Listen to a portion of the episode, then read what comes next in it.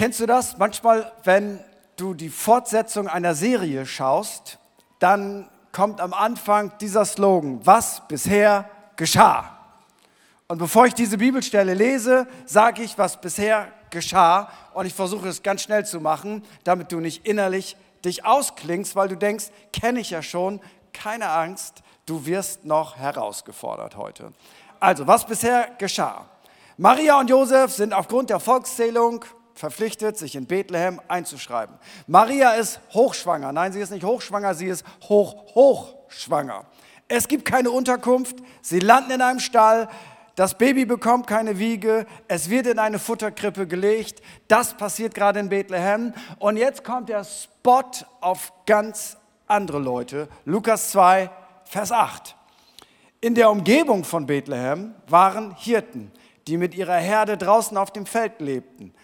Als sie in jener Nacht bei ihren Tieren Wache hielten, stand auf einmal ein Engel des Herrn vor ihnen und die Herrlichkeit des Herrn umgab sie mit ihrem Glanz. Sie erschraken sehr, aber der Engel sagte zu ihnen, ihr braucht euch nicht zu fürchten, ich bringe euch eine gute Nachricht, über die im ganzen Volk große Freude herrschen wird. Heute ist euch in der Stadt Davids ein Retter geboren worden, es ist der Messias, der Herr. An folgenden Zeichen werdet ihr das Kind erkennen. Es ist in Windeln gewickelt und liegt in einer Futterkrippe. Mit einem Mal waren bei dem Engel große Scharen des himmlischen Heeres. Sie priesen Gott und riefen, Ehre und Herrlichkeit Gott in der Höhe und Frieden auf der Erde für die Menschen, auf denen sein Wohlgefallen ruht. Daraufhin kehrten die Engel in den Himmel zurück. Da sagten die Hirten zueinander, kommt, wir gehen nach Bethlehem wir wollen sehen, was dort geschehen ist und was der Herr uns verkünden ließ. Sie machten sich auf den Weg, so schnell sie konnten, und fanden Maria und Josef und bei ihnen das Kind, das in der Futterkrippe lag. Nachdem sie es gesehen hatten, erzählten sie überall, was ihnen über dieses Kind gesagt worden war. Und alle, mit denen die Hirten sprachen, staunten über das, was ihnen da berichtet wurde. Bis dahin wir versuchen uns mal so innerlich in diese Hirten hinein zu versetzen. Lass uns mal ganz kurz schauen, was für einen gesellschaftlichen Stand hatten die Hirten in der damaligen Zeit.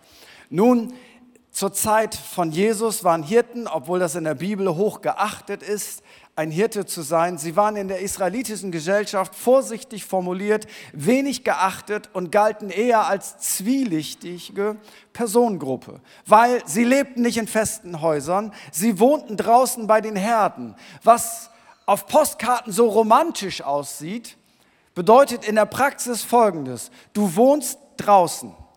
Das heißt, du bist arm, du bist wahrscheinlich regelmäßig dreckig und wenn man in deine Nähe kommt, dann riecht man dich auch so ein bisschen. Sozusagen, man kann den Job riechen, den du ausübst. Weiß nicht, ob du auch einen Job hast, den man riechen kann. Ähm, ich hoffe nicht. Ich hoffe nicht, aber das waren die Hirten. Und weißt du was, jetzt gibt es ja die, die wichtigste Nachricht die überhaupt auf diese Welt kommen kann. Und Gott sucht sich ausgerechnet Hirten aus. Und ich möchte dir Folgendes heute deutlich machen.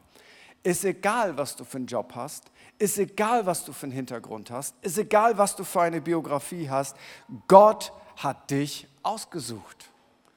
Und zwar nicht ausgesucht im Sinne von, äh, das Paket nehmen wir auch noch mit, sondern ausgesucht im Sinne von persönlich ausgesucht, gesehen, ausgesucht. Es gibt nichts, was dich disqualifizieren kann, dass Gott dich nicht sieht, dass Gott dich nicht aussucht. Weil Gott sucht in der Regel nicht die besten Leute, obwohl die dürfen auch gerne dazu gehören. Er sucht Menschen, die folgende Eigenschaften haben, was diese Hirten ausmacht. Diese Hirten hören diese Nachricht und was sie nicht tun, ist zu sagen, lass mal eine Runde diskutieren, ob das sein kann. Junge, was hast du gestern geraucht? Warum siehst du Engel? Du bist zu religiös indoktriniert.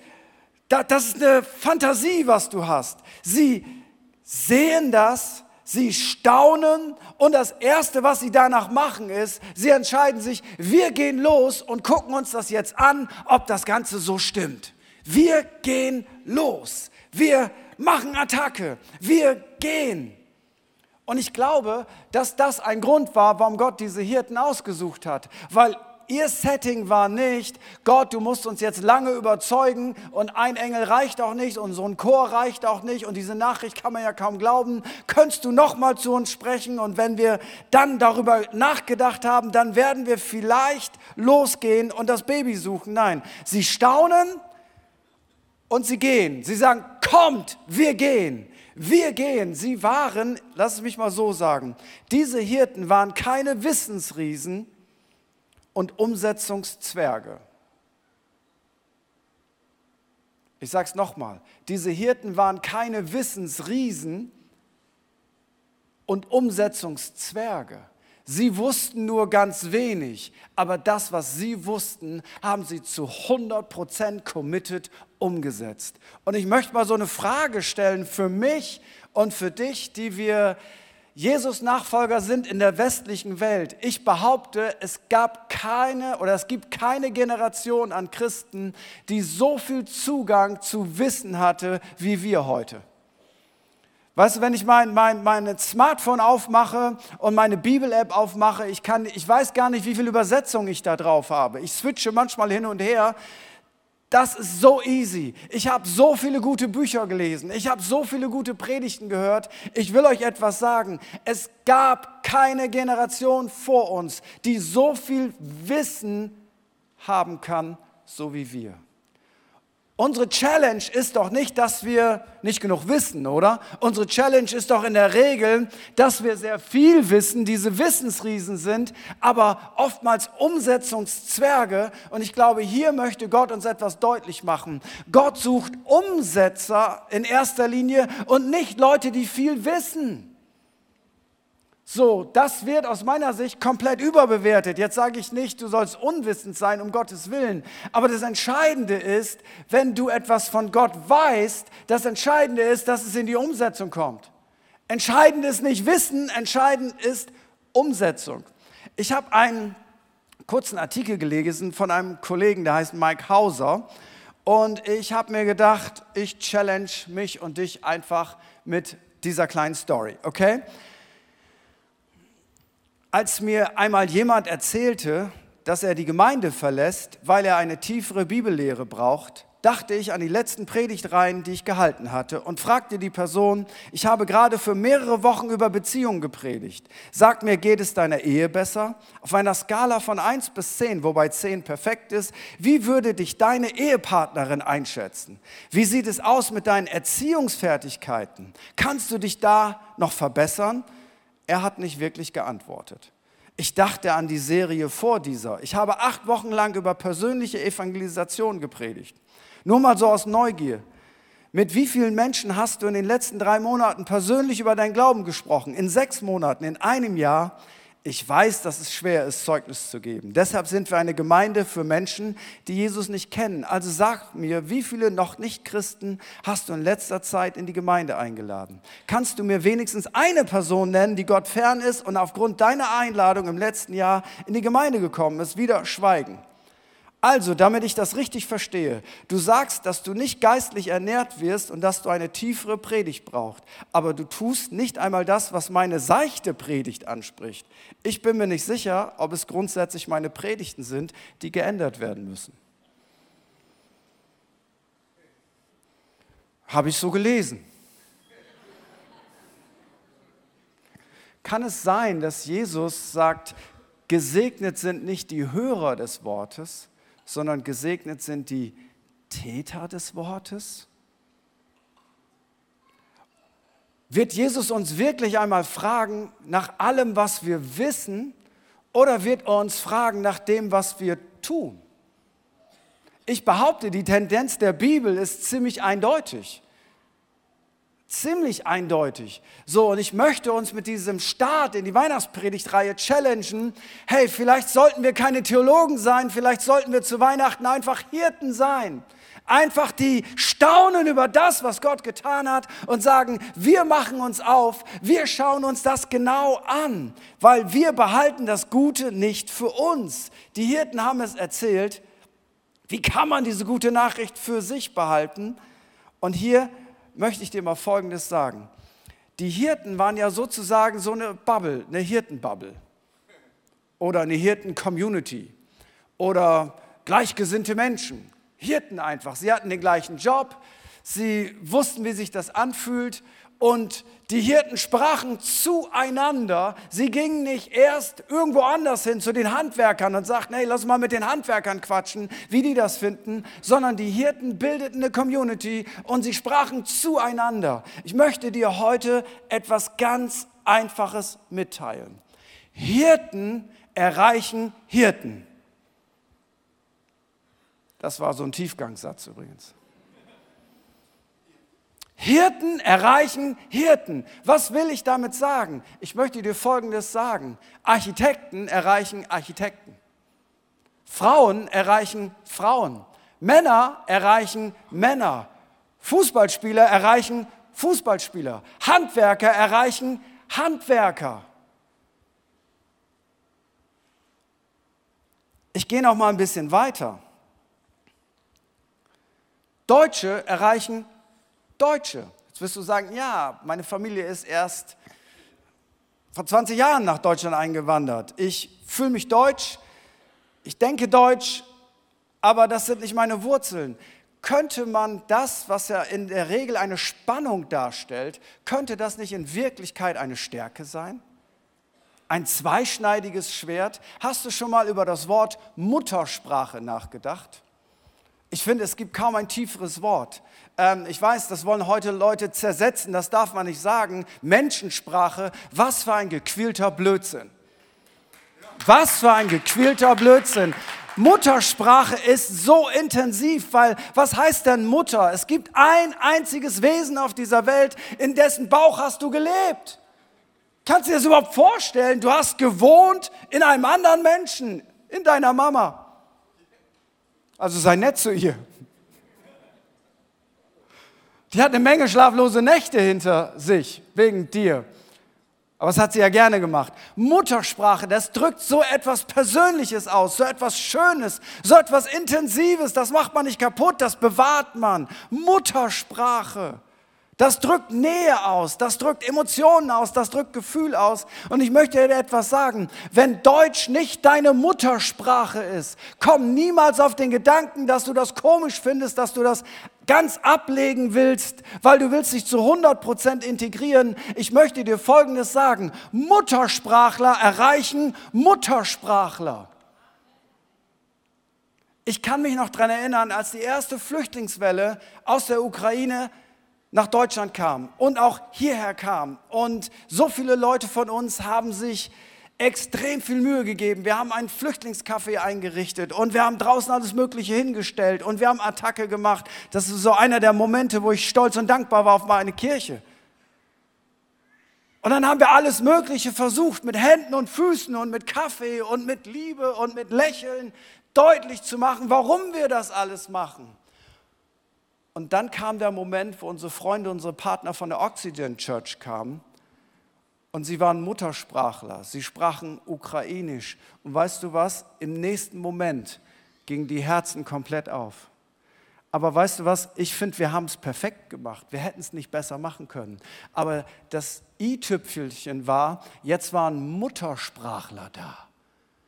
Und Du musst das Evangelium in deiner Muttersprache hören, weil die Muttersprache löst in dir Emotionen aus. Das ist etwas ganz anderes. Es ist großartig. Lern das beste Deutsch, was du kennen kannst, weil du bist Teil dieser Gesellschaft. Integrier dich. Aber ich will dir etwas sagen. Du hast jetzt ein zweischneidiges Schwert. Du hast deine Muttersprache und du hast Deutsch.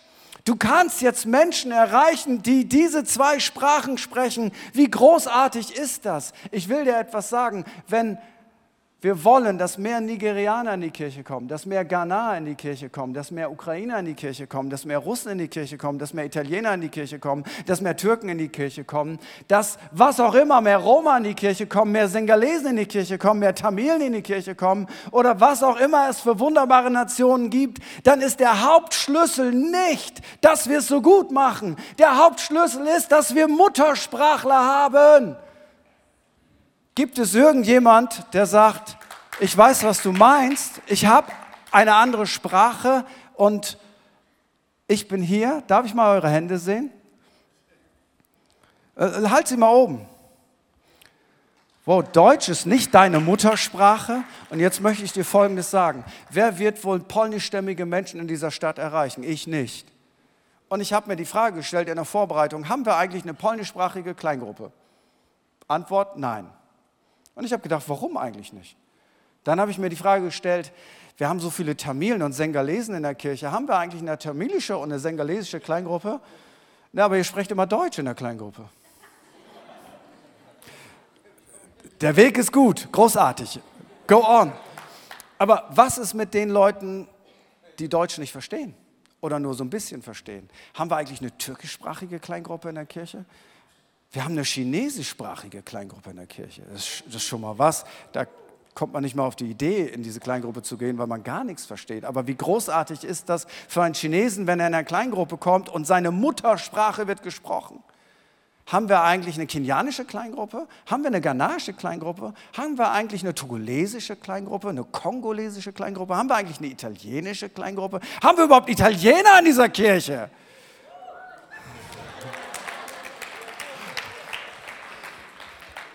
Hirten erreichen Hirten. Tamilen erreichen Tamilen. Kenianer erreichen Kenianer. Ostfriesen erreichen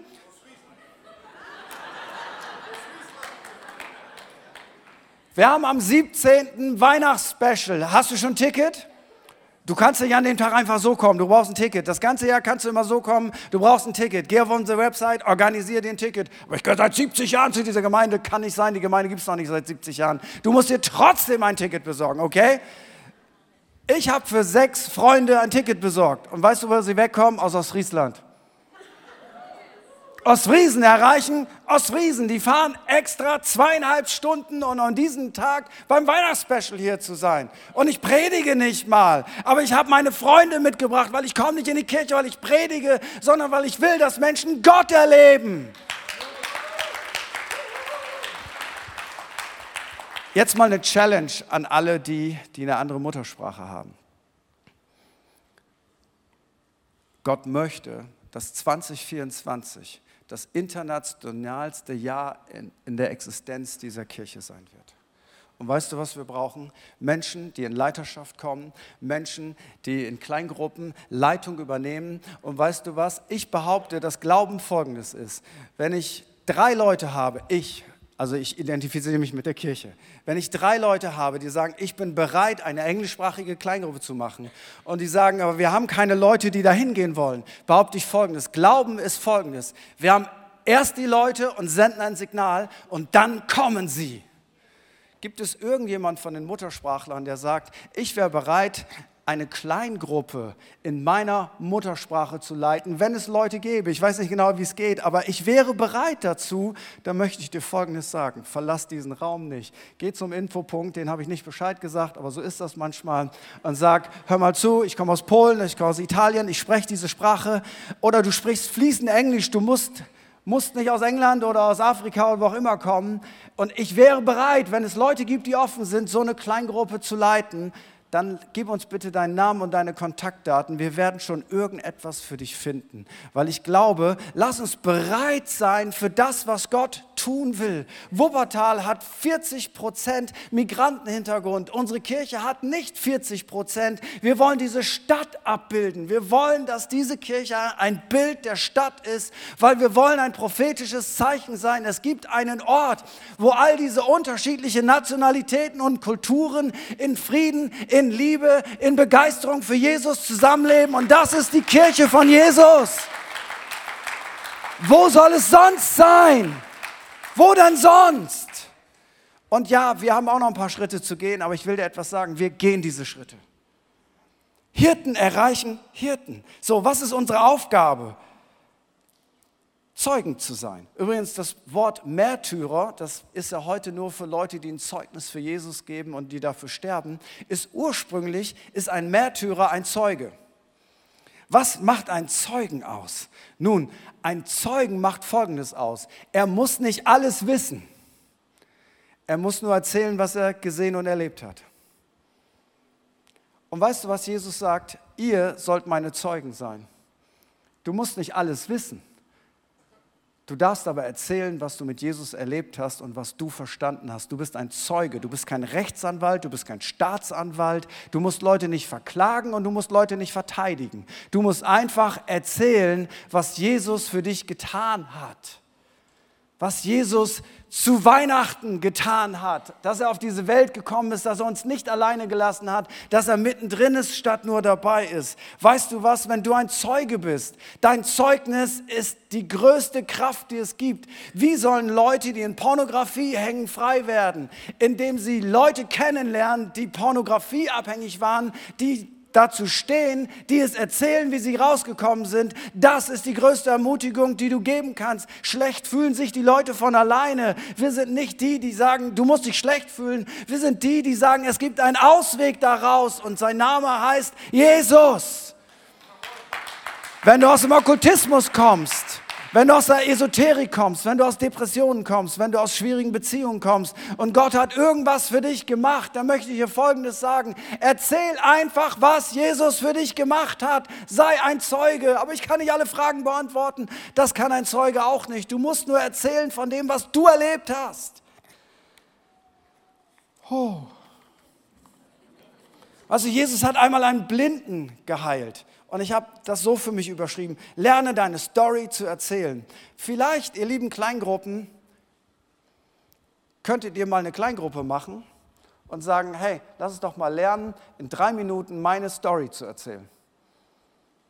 Wir müssen merken, wie kompliziert das manchmal für uns Christen ist, auch wenn wir 30 Jahre gläubig sind, in drei Minuten unsere Geschichte zu erzählen. So, liebe Kleingruppen, wenn du sagst, oh, Kleingruppe ist immer so langweilig, hier ist die Challenge. Einmal im Jahr darfst du das Predigtpraxisgespräch vergessen. Nur einmal. Die anderen 51 Tage macht ihr das ja auch immer, gell? Anyway, lern deine Geschichte zu erzählen. Erzählt sie euch doch mal gegenseitig. Jemand sagt, du, du hast eine tolle Geschichte erzählt, aber der Name Jesus kam gar nicht drin vor. Okay, ich erzähle sie nochmal. Warum? Weil wir wollen unsere VIPs einladen. Wie können wir unsere VIPs einladen, wenn wir unsere Geschichte nicht erzählen können? Und by the way, VIP-Einladung, Ende Januar starten wir wieder mit dem Alpha-Kurs. Und aus dem letzten Alpha-Kurs sind so viele Leute zu Jesus gekommen, haben sich taufen lassen. Wenn du sagst, ich übe noch meine Geschichte zu erzählen, dann lade doch schon mal jemanden ein, in den Alpha-Kurs zu kommen. Hab das schon mal im Kopf, fang jetzt an zu beten und sei dann mit am Start, weil wir sind alle Hirten. Wir haben alle eine Geschichte zu erzählen.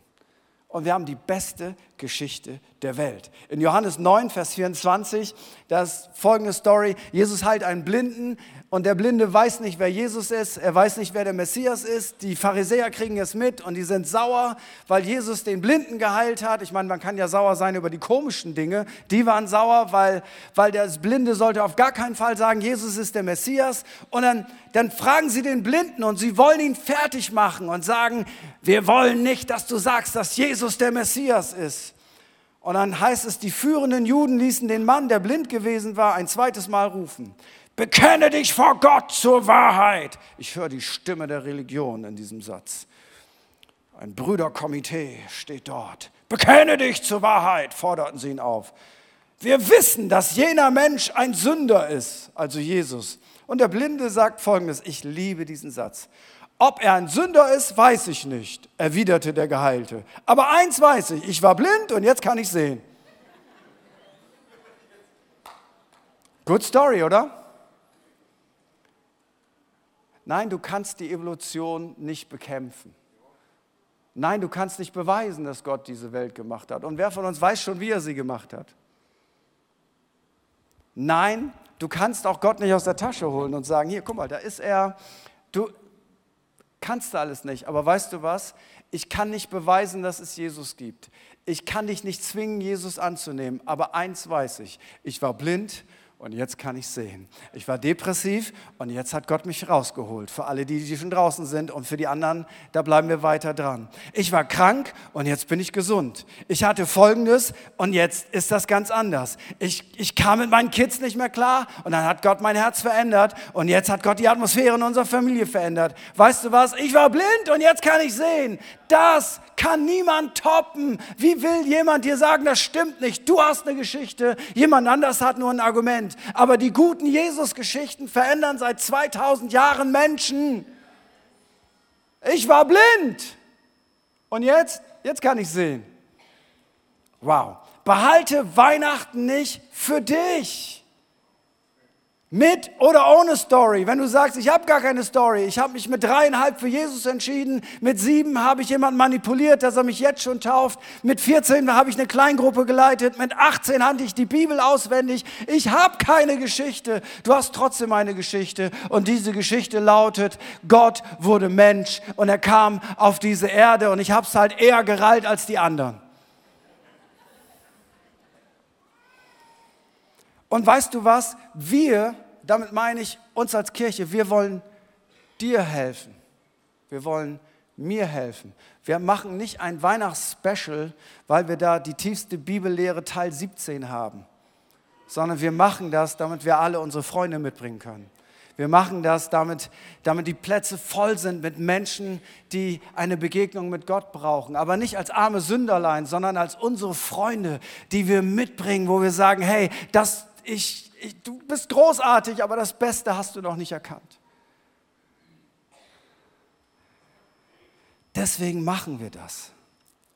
Und der letzte Punkt, ich habe jetzt bald alle Bibelstellen, die mein Skript mir vorgegeben hat. Zu Weihnachten werde ich auch wieder brav, gehorsam. Der letzte Punkt ist, Jesus sagt in Apostelgeschichte 1, Vers 8, aber ihr werdet Kraft empfangen, wenn der Heilige Geist auf euch gekommen ist und ihr werdet meine Zeugen sein, sowohl in Jerusalem als auch in ganz Judäa und Samaria und bis ans Ende der Erde und sogar in Wuppertal und Schwelm und Ennepetal und Mettmann oder wo auch immer du wegkommst. Weißt du, was Jesus verspricht? Und das ist so wichtig zu verstehen. Wenn wir seine Zeugen sein wollen, dann verspricht er uns die Kraft des Heiligen Geistes. Sie ist dafür da, dass es eben nicht nur deine Kraft ist und deine Überzeugungskraft oder gar Manipulation, sondern der Heilige Geist. Ich will dir was sagen, jetzt in dieser Weihnachtszeit. Manchmal wache ich nachts auf und denke an jemanden. Und ich habe inzwischen gelernt, was das ist. Ich denke nicht nachts, ich will nachts einfach nur schlafen. Was im Moment schwierig ist, weil bei uns oben wohnt eine Maus und sie kommt jede Nacht. Wir haben zwei Fallen in unserem Schlafzimmer. Und sie kommt jede Nacht und wir hören sie. Es tapert ganz laut. Seitdem sage ich meiner Frau, nenn mich nicht mehr Mausi, das hat jetzt eine schlechte Assoziation. Wie komme ich jetzt darauf? About last night, das war das. Nee, anyway, ich möchte dir Folgendes sagen. Wenn du an jemanden denkst, und du nachts aufwachst, du denkst an jemanden, du willst eigentlich nur schlafen, fang an für diese Person zu beten und fang an, mit ihr in Kontakt zu treten. Wenn du im Laufe des, beim Beten an jemanden denkst, sagst, wieso denke ich jetzt an die, an den? Vielleicht will der Heilige Geist dir etwas sagen. Jemand braucht Gott. Jemand braucht eine Ermutigung. Jemand braucht einen Zuspruch du bist vielleicht übernatürlicher, als du denkst. Wir sind die Partner des Heiligen Geistes, weil wir sind seine Zeugen. Ich glaube, was vor einer Woche?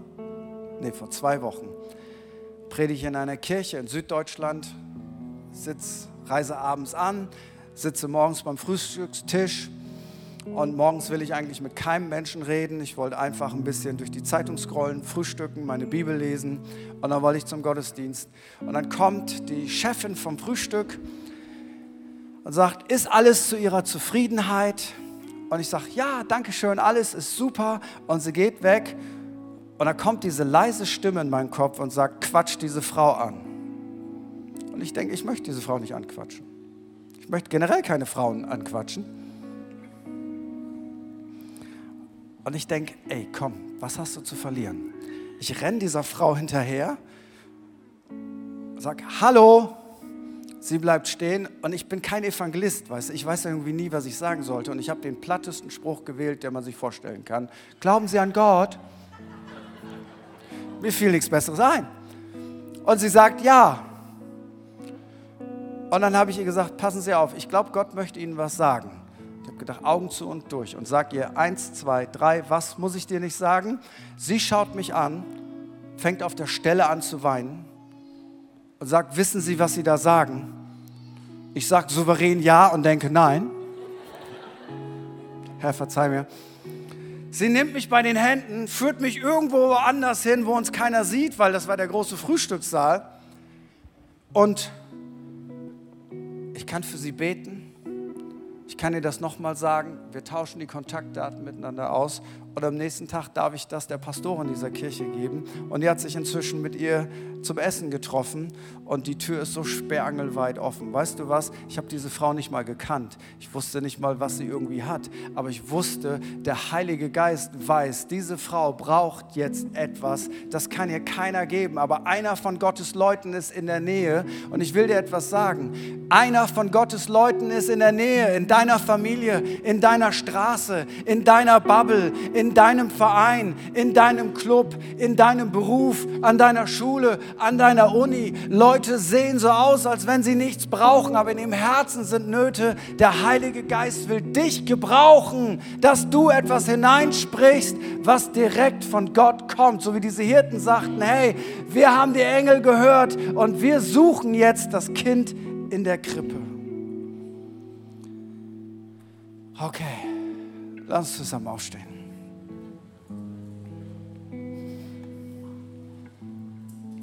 Und ich möchte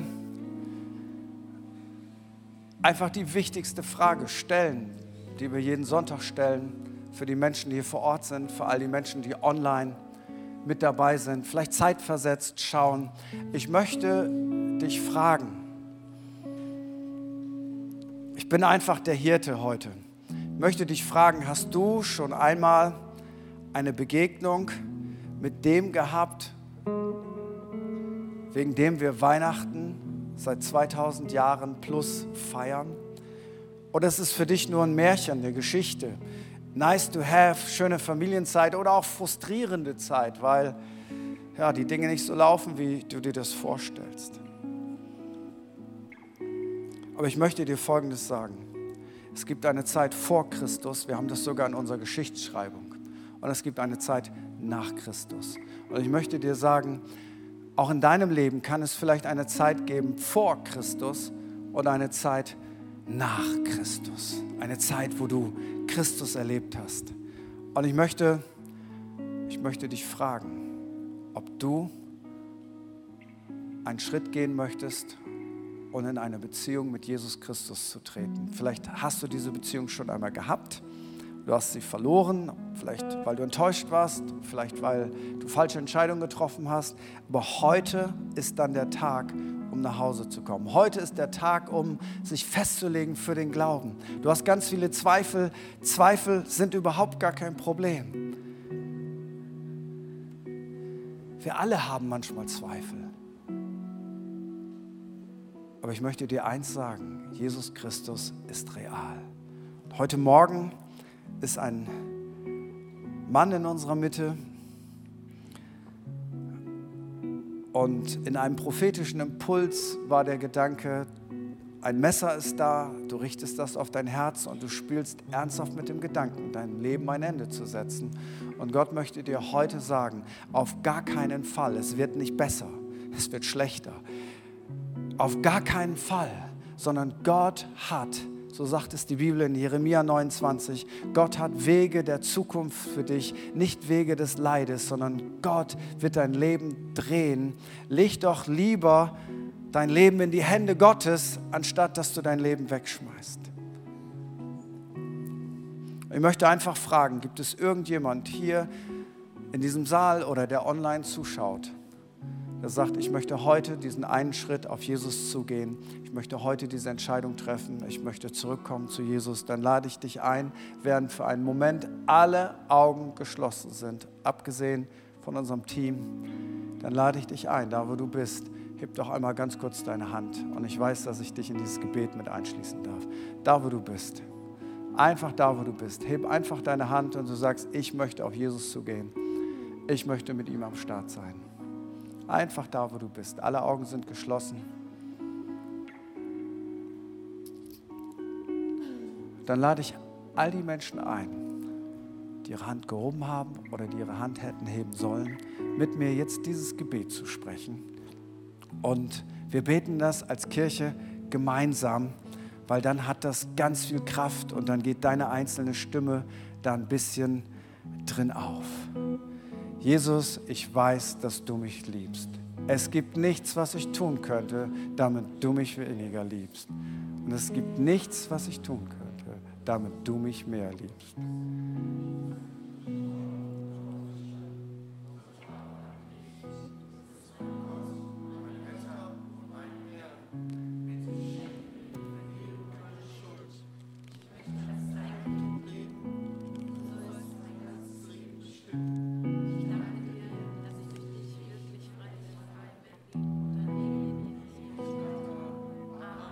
Amen. Wenn du deine Hand gehoben hast, kriegst du gleich ein Startpaket. Hab keine Angst, da ist was Gutes drin. Wenn wir dich übersehen oder du hast das Gebet gebetet und du hast dich nicht getraut, deine Hand zu heben, dann ist noch nicht zu spät. Zu meiner Rechten ist die sogenannte Welcome Lounge. Dann geh direkt nach dem Gottesdienst in die Welcome Lounge. Da kannst du deine Fragen loswerden. Hol dir dein Startpaket ab. Das wäre großartig. Und eins darfst du auf jeden Fall tun, komm einfach wieder, weil Christsein ist ein Mannschaftssport. Das tun wir alles gemeinsam. Wir sind Familie, jeden Sonntag 10 und 12 Uhr hier an diesem Standort. Und jetzt möchte ich, dass wir auch noch in eine Gebetszeit hineingehen. Und ich habe mir überlegt, was ist eigentlich die größte Challenge? Ist es das Wissen, dass es gut ist, Menschen Zeuge zu sein, von Jesus zu erzählen? Kann man alles lernen? Ist es, dass wir mehr Infos brauchen, damit wir Jesus besser erklären? Jo, könnte man auch machen. Aber eigentlich ist die größte Challenge die, ich weiß so viel, aber in meinem Alltag vergesse ich so oft Gottes Herz für Menschen. Warum ich eigentlich auf dieser Erde bin. Geht es dir auch so? Was ich immer wieder brauche, ist eine Berührung mit der Liebe von Gott, dass ich ein Herz für Menschen habe und sie für Jesus gewinnen möchte. Wenn ich das nicht habe, dann habe ich einfach nur Recht, dann erfülle ich meine Pflicht. Aber das berührt keine Menschen, wenn wir unsere Pflicht erfüllen. Es berührt Menschen, wenn wir berührt sind, wenn wir sie lieben. Und ich glaube, heute ist von Gott etwas da. Ich glaube, heute möchte Gott dich neu erfüllen mit Liebe für Menschen und mit Mut und Kraft des Heiligen Geistes sein Zeuge zu sein. Und wenn du dir das wünschst, wenn du das danach sehnst, dann lade ich dich ein, dass wir das heute einmal ganz kurz anders machen als sonst. Ich lade dich einfach ein, komm doch einfach hier nach vorne und knie dich vor deinem Gott nieder und sag, Jesus, ich brauche eine neue Leidenschaft. Ich brauche deine Liebe. Ich brauche die Kraft deines Heiligen Geistes. Ich möchte ein VIP-Gewinner sein. Ich möchte jemanden zu Jesus führen. Ich brauche deine Kraft. Ich brauche deine Nähe.